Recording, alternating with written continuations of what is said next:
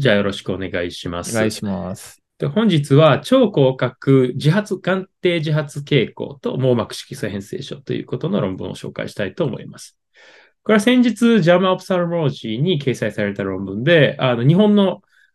あの筆頭が塚崎病院の長里先生で、あの、5施設の共同研究になるんですけれども、あの、ディープラーニング、人工知能を用いて超広角の眼底撮影、まあ、オプトスですけれども、の自発傾向写真から網膜色素変性症の機能を推定できるかというような内容になります。で、今回は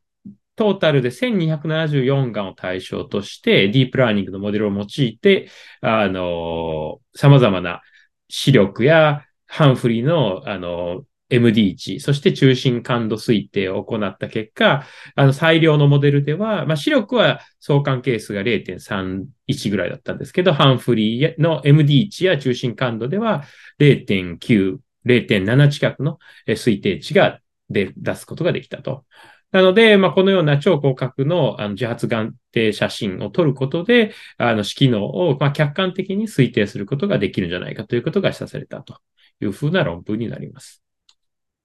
で、まあ、以前からこの網膜色素変性症における、まあ、眼底自発傾向の有用性ということは、まあ、よく知られています。で、まあ、自発傾向は、まあ、あの、色素上皮にリポフチンが沈着したことを可視化するような機能ということで、まあ、色網膜色素上皮の機能を反映しているというふうにまあ考えられていますし、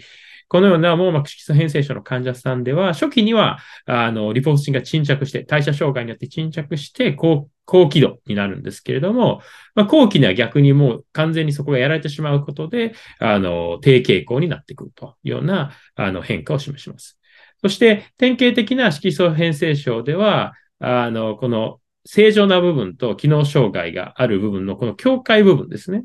に、あの、高輝度なリングが発生するというようなことも、まあ、知られており、まあ、こういった、あの、眼底の自発傾向というのは、まあ、眼底でちょっと変化が分かりにくいような症例でも自発傾向を取ると、あ、この人は網膜色素変性症かなっていうのが分かりやすいという、まあ、あの、重要なイメージモダリティになっています。で今回は、まあ、それを利用して、その機能を推定するということを、まあ、しているんですけれども、これは、後ろ向きの多施設横断研究で、国内の5施設、まあ、塚崎病院で、徳島大学、京都大学、千葉大学と、あと神戸市民、神戸市民アイセンターですね。に、I、神戸市 TI ホスピタル、神戸地方市民ですね。になります。まあ、5施設で、えっと、臨床データベースから、まあ、すべてのあの、網膜色素変性患者さんの広角の眼底写真及び自発傾向の画像を使用していると。で、1274名の患者さんから、まあ、各眼1枚ずつの画像を利用して、あの、ディープラーニングのモデルを作っており、で、始発傾向で先ほど言った、あの、高輝度なリングがある症例とない症例っていうので、まあ、一応、群を分けて決闘しています。で、ディープラーニングのモデルとしては、あの、5つのモデルを利用していて、で、それらを使った5つのモデルをアンサンブルモデルというものを構築していると。これはどういうことかというと、この5つで、あの、トレーニングされたものをこう組み合わせることで、より良いせ、あの、結果が出る組み合わせをつく、使っているということになります。ですので、まあ、あの、それぞれは、あの、よく聞くようなものになるんですけれども、その5つのモデルを使用して、まあ、より最良のモデルをアンサンブルで作っているというふうになります。で、今回は使用したのはそのオプトスの画像ですが、オプトスのオリジナルの画像というものは 1900×1072 ピクセルと、まあ、すごく大きいんですけれども、まあ、あの、彼らの予備調査の結果では、切り抜きをしない 512×512 ピクセルの画像で、あの、推定をする精度が高いということをが示されたことで、まあ、今回はそのような設定で、あの、使用したということになります。ま結果ですけれども、まあ、もともとあの、1700人ぐらいのデータベースがあったらしいんですが、まあ、除外基準を満たし、のな、後に、あの、基準を満たしたのが1274巻というふうになります。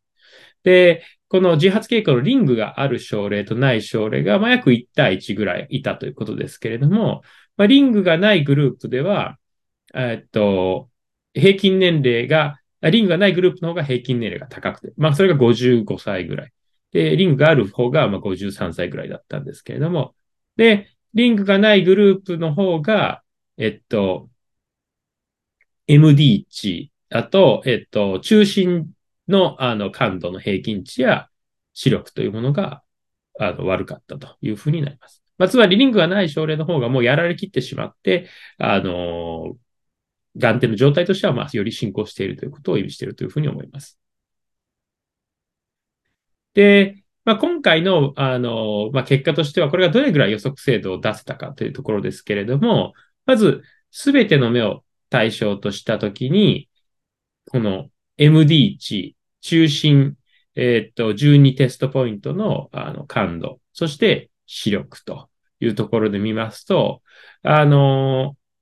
まあ、モデルのこの組み合わせを、この、いろんな組み合わせがあるんですけれども、それをやることで、まあ、大体相関係数が0.7を超えるような、MD1 や中心12ポイントのものでは0.7を超えるぐらいになってて、視力に関しては、まあ、やや低くて0.4ぐらいというふうになっています。で、それぞれその高輝度なリングがある症例とない症例を分けてやっても、まあ、MD 値では大体そうどちらも5から0.7ぐらいの相関係数。そして、中心12ポイントの値は、リングがある症例では0.73ぐらいですかリングがない症例では0.17と、まあちょっと低い値になっています。これは統計学的にも有意差はないと。で、視力に関しては、リングがある症例では0.3ぐらいと、まあ優位な相関を認めていましたが、リングがない症例では0.2ぐらいと。まあこのように進行した症例では、中心部分というのはもうあの、ほとんどやられきっているような形で、そういったものが出ないのかもしれません。逆に、あの、周辺まで含めた民、えー、MD 値の方が、あの、相関を認めているというふうな結果になっているのかなというふうに思います。で、実際その相関のプロットですけれども、まあ、先ほど言った通りで、標準化した回帰係数は、MD 値と今回のあの、モデルの相関係数がだいたい0.68。で、中心12ポイントの感度では0.7ぐらいですね。で、視力に関しては0.3ぐらいと。まあ、視力はやはりあんまり良くないという感じで、まあ、このプロットを見ても、ちょっとばらつきがあるというふうな感じがわかるかと思います。で、そのばらつきの、どのようなあの分布をしているかというと、見てみると、まあ、あの全群は、これがミーンデビエーション、あの MD 値で、あの、これが中心12ポイント。そして視力のばらつきですけど、えっと、こうやって見ますと、視力では固定的な、まあ、偏りがあるということで、あの、明らかに中心が0からずれているというふうになります。一方で、あの、MD 値や中心12ポイントの値では、このばらつきは一応中心0に集まっていると。一方で、このすべてのばらつきが、ちょっとやや右、右肩上がりというか、あの、比例的にずれているというようなのは、まあ見られたというふうになるので、まあ、あの、この、ばらつきには傾向があるということがわかります。まあ、だからなので完全なランダムなばらつきではないということになります。で、また、あの、これヒートマップっていうのは、あの、結構ディープラーニングで、それが何であの判定しているかということを、まあ、人が解釈しやすくするために、このようなものをあの出力することが可能で、まあ、今回は一応この中心部分の、あの、自発傾向がやられているところと、正常なところの、まあ、境界部分というものが、あの、AI モデルもフォーカスをされていると、ヒートマップでも赤くなっているということで、まあ、あの、一応、自発傾向の、あの、まあ、臨床家が見ても、ここを注目するというところに、あの、集まっているということから、まあ、例えばこれはその、画像全体のなんか暗さ、まあ、視力が悪い人だったら、あの、全体的に暗いとか、なんかそういったところに注目するわけじゃなくて、視機能に関係したような、この真ん中のところに注目しているというので、まあ、あの、AI が変な予想外なところを拾って見ているわけじゃなくて、あの、我々が感じるような臨床的にも重要なところをちゃんとフォーカスをしているということを、まあ、示唆しているだけで、まあ、本当にそうかはわかんないんですけれども、まあ、一応そういったことをこれもサポートしているというふうになります。まあ、ですね、この結果としては、あの、自発傾向を用いた、このディープラーニングモデルっていうもので、あの、自発、網膜色素変性症患者の色能を推定することが可能であったということが、まあ、今回の結果になります。では今後この展望としましては、まあ、本研究というのは横断研究でしたので、まあ、今回あのディスカッションなどでは、機能管理、つまり、あの、網膜色素変性症の患者さんをフォローしていくときに、まあ、このように客観的に見ることができると、まあ、臨床的な意義があるだろうということは書いていましたけれども、まあ、今回あくまでも横断研究なので、まあ、それを言うためには、縦断研究を通して明らかになるだろうというふうには思います。まあ、つまり連続した写真を用いて、実際それを、あの、進んでいくとかっていうことを、まあ、ディープラーニングモデルが評価できるのかっていうところは、まあ、非常に興味深いところになります。で、今回これにインバイティッドのコメンタリーがついてて、まあ、それがすごく面白かったんですけれども、まあ、あの、コメント自体はやや否定的なことが書いていたんですが、まあ、それは、その、研究を否定しているわけじゃなくて、研究のこの意義というところを、まあ、ちょっと、疑問視というか、あの、綺麗に紐解いているような風に僕は感じました。どういうことかと言いますと、この自発超広角眼底写真の自発傾向。まあ、現在ではオプトスしかこれに当てはまるものはないんですが、この機械にアクセスできる患者さんっていうのは、まあ、すごく限られているというところで、まあ、これをなんかその、言うために彼が持ってきたその、ストーリーがすごい面白かったんですが、なんかその iPhone というものが発売される20年以上前に、あの、自撮り棒をあの、開発した日本人がいたらしいんですが、その自撮り棒が登場するのが iPhone よりも20年以上早かったので、iPhone が登場して iPhone のフロントにカメラが搭載されるはるか前にその特許は切れてしまって、その後、たくさんみんな自撮り棒を売り出したので、この早すぎる発明だったっていうので、まあ、今回も、あの、まだみんながこういったオプトスの自発傾向にアクセスできる前のたこういった技術っていうのは、まあ、ちょっと早すぎる発明なんじゃないかというようなことを言ってて、で、まあ、その、やはり、この網膜色素変性症というものが、まあ、かなりレアな疾患、まあ、その有病率としてはそんなに高くないと。で、そもそも適切な診断をされていない患者さんもたくさんいるということから、まあ、こういった、あの、カッティングエッジな技術にアクセスできる患者さんというのは限られていると。で、ただ、あの、2008年にこういったその遺伝性疾患、遺伝性の網膜疾患のこの知識キャップっていうものが、今回のようなその構造と機能の推定をこうやってつなぐような研究。まあ、つまりこれは眼底の変化と視機能の変化っていうのを、まあ、結びつけるのは今回、あの、中里先生の結果だったと思うんですけれども、そういったことを通して、この遺伝性疾患の、あの、アンメットニーズというか、そういったものが解決されていくというようなことが、まあ、報告されているので、まあ、それにはすごく合っているということで、まあ、将来的にこういったディープラーニングを用いた、こう、患者さんのフォローとか、そういったことは、あの、非常に重要であるけれども、まあ、今回のも直接活かすことはまだまだ難しいだろうというような結論に、を言っていました。あの、すごくまあ、この意見も納得感はあるというか、なので、今回の横断的研究をよりこの発展させるために、こういったその実臨症状で使われる、言ったら、シナリオというか、そういったものを、あの、今後もやってくれるんじゃないかな。まあ、チームがすごく、あの、中野先生のところ、あの、しっかりとしたチームでやられていると思うので、そういったことが続行としてあるんじゃないかなというふうに思いますし、まあ、それを楽しみに待っているという感じです。はい、以上になります。はい、ありがとうございます。もう一回ちょっとイントロを見せてもらっていいかな。すごい、こうね、あの、相関係数が高いなっていうふうに思ったんで、うん。だから、えっ、と、ね、まあ、そのさ、結果目的が、だからその自発傾向だけで機能を推定できるかってことなんやね。うん。そうですね。それをモデル、えっと、その、えっと、この、このモデルでっていうことやけど、えっと、モデルの、この相関係数のモデルっていうのが、そういうわけではないねんね。この、これは、この二つのアンサンブルを使ったら一番いい結果が出て、これとこれを組み合わせた、あの、この相関、相関っていうのは、えっ、と、この、言ったら、眼底のこの自発傾向の画像から推定された値とリアルな値の相関ってことですね。だから。ああ、そういうことだよね。はい。だから、ここの、これまさしく actual と estimate。ああ、そうか、そうか、そうか、そうか、そうか。あ、だからそういう感じなのか。ああうん、うん、うん、うん。だからこの眼底の写真見て白くが、まあ予想してるってことなんだよね、マースやね。あそう予想してるってことやね。そうですそうですんだから、こことか予の。想通りかどうかってことやね。えっと、そうで予想通りかどうか。だから、モデル、眼底写真から推定された値と、その人の実際の値を比較してるってことですね。うん。で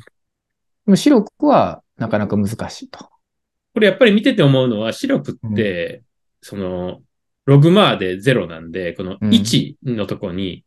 めっちゃ多いですよね。めっちゃ多いね。うん。結局すごい悪くなっても視野が悪くなる病気だと思うので、まずは。うん視機能が悪なるまでに、すごい真ん中位置にいるんですよね。ねだから本当に悪い人ってすごい少ない。だから、これもしかしたら、まあちょっとわかんないですけど、その、その、こういった相関、その、えっと、なんていうかな。直線の相関を取るのが正しかったんかも、ちょっとわからへんのちゃうかなという気はするし、視力っていう指標の、その言ったら、あの、距離、えっと、なんていうの？あの、スケー間ルとの、あ、れやね。はいうんうん。まあ、ログマーですけど、うんうんうんうん。ちょっとなんかそこが等間隔じゃないっていうか、じゃない、ないし、その、色能というほど、その言ったら、繊細なものじゃなくて、結構その、ガサッとした値というか、だから、悪くなったからといって、いきなり、綺麗にこのリニアに落ちていくんじゃなくても、最後にバンと落ちてるような変化かなっていうところで、なんかこの文法を見る限りはそんな感じに見えます。そうやね。病気の進行速度っていうか、進行度は視力では、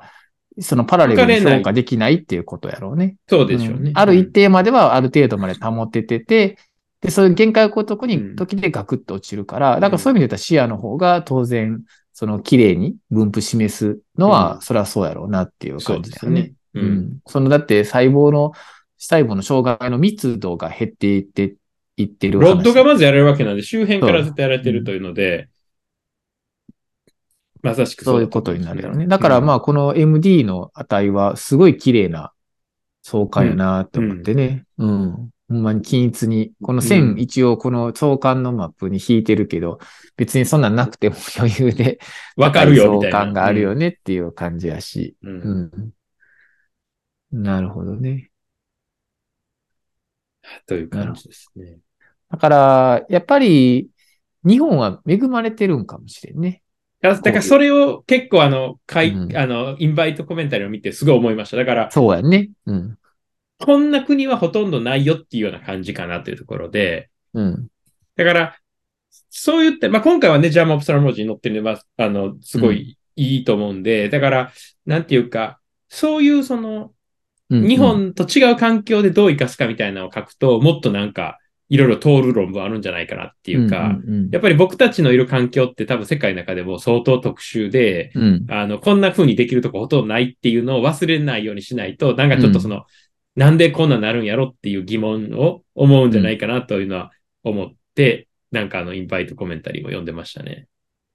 いや、これね、例えば、円錐角膜でも結構同じようなことを最近よく感じてて、うん。で、日本やと、まあ、コンタクトレンズってすごい普及してるじゃない。だからはい、円錐角膜でコンタクトレンズやってっていうのが、まあ、イメージとしてみんなあるんかなと思うけど、まあ、この間アパオとかでも話しても、みんなね、そんなコンタクトつけへんね。うん本当は見えないよ。え、メガネだと当然見えないし、白く落ちていくけど、コンタクトなんてつけれないね。通院なんかそんなしょっちゅうできないし。例えばインドネシアとかやったらそんな島で島国やから、そんなしょっちゅうしょっちゅう行ったりとかできるわけじゃないし。で、まあ見えなくてもそんな細かい作業をしてへんかったら、まあ、その、例えば農業とか、そういうことやったらできたりとかするよねっていう話になって、まあ自分は目が悪い。まあ、近眼やってみたいなもんやし、で、メガネかけたら多少ちょっと見えてとかって話ね。だから、だからクロスリンキングとかがやっぱり重要になってきたりとかするし、っていう。で、当然でもそんなに日本みたいに細かいそんなカシアとか、どこのね、カシア日本でもかなりもうね、開業医の先生とかでもたくさん入ってるし、そうね、ペンタカムにしてもいろいろまあ TMS だってそんなあるわけなんで、そんな、うんそんなになんか何でもあるような国なんか ないしなっていう話。うんで、金田さんもそんなしょっちゅう行けるようなとこじゃない。で、水なんかも汚い。日本の水綺麗やから、あんなうんコンタクトペッてやってもタップウォーターでパッて洗ってピッてつけるけど、そんなんもう絶対無理なわけや。うんなんて緑道菌感染するわけね。アメーバとかもいっぱいいるみたいなね。だから、もう、そういう概念じゃないねん。だからもう、うんだからコンタクトで見えるっていうか、だから裸眼視力でどれぐらいしようかとか、うん矯正、メガネ矯正でどんだけできるかっていうので、まあ、サージカル的なアプローチとか、すごく、まあ、クロスインキングとか、まあ、リングとか、いろいろされてるっていう話になるっていうとこね。うんだからそう考えると、日本はまあ、移植だって、で、移植も PK とダルクで言うと、あのー PK の方がやっぱり視力は出るんやね、遠征角膜で言ったら。でも、なんで世界でこう、ダルクとかが主流になってるかって言ったら、ダルクの方がやっぱ点眼フリーに確実にできんねや。うんやっぱり拒絶反応なんてほぼ起こらへんって話になるから。PK の方がやっぱり絶対リスクはあるでね。まあ、え、あの、ステロイドフリーにしてる施設とかもあったりはするんやけどね、塩水とかやったらね。ただ、やっぱり、まあ、定期観察は必要っていう話になる。だから、で、レーシックと ICL とかだって、ICL の方が機能はいいけど、レーシックなんてもう一回やって、まあ、ある意味落ち着いたら、こう、管理いらないわけやんか。うん ICL やったらやっぱり着といてもらった方がいいよね。眼圧上がったりしたりとか。うんうんちょっと分からへんやん、やっぱりね。まあ、ピグメントがどうなってるかとか、とかやっぱりないかとかだ、ボーディングとか、まあうんね、まあキャットとかはホール ICL とかになってかなり少ないと思うし、副作用とか合併症も少ないと思うけど、やっぱり内皮が急に落ちたりとかしたらどうしようとかってあるわけや。でも、うんレーシックやったらほんまにフォローいらないよねって話になるよね。だからその話で言ったら、あの、ライトスタディの、あの、うん SLT にしろ、あそうの、ね。ミグスとか手術にしろ、全部一緒だと思いますね、そうやね、そうやね。。だから、日本はなんかフォローが、フォローして患者さんが来るっていうのが当たり前やけど、世界的に見たらフォローせんで良くなるっていうのが相当重要な話っていうか、うんうんだから、それがやっぱり多分世界のスタンダードなんやろうなっていう感じ。まあ、だ日本のが多分先を行ってるんやと思うねんけどね、医療としてだから。うんいい、いい、いいと思うねん。だからすごいいい医療やねん。先というよりも、やっぱりその、スーパーデンスシティじゃないですか、日本って。うん人口の多分、え、60%ぐらいが、この太平洋ベルトの沿岸部のエリアに集まって、多分このアクセスの距離とかも、病院までの距離が遠い人ってもうめちゃくちゃ少ないと思うんですよね。うん。でも、多分普通の国、でもアメリカでも、もうほとんどの人がそんなアクセス良くないじゃないですか。うん。だから、まずなくて検査する。なので、あの、うん。アメリカで鑑別診断とかって絶対すごいみんな、うん、うん。これの鑑別は何々ないとか言うの。うん。で、で日本やと、いや、そんなんこれ検査したらすぐわかるやんみたいな気持ちにになるけど、いやいや、それするのに何日かかんのぐらいな感じだし、うん。そもそもそんな一生ないみたいなとこもあったりするから、だから、それこそ糖尿病の、あの、グレードも、眼底写真でやるっていうのが未だにあるのは、もう明らかにおかしいってか、その、うん古いし、見逃しもあるけど、普遍的にやるには、眼底写真ぐらいまでしかまだみんなないよっていう話で、だからそこら辺は、その、日本の特殊性といかに恵まれてるか、であとうん世界とのズレみたいなのを意識すると、なんか、いろいろ感じるとこあるなと思いますよね。そうやね。うん。だから、まあ理想は全部できたらいいけど、まあ、技術もね、そういう新しく機械は良くなってるからやけど、まあそこの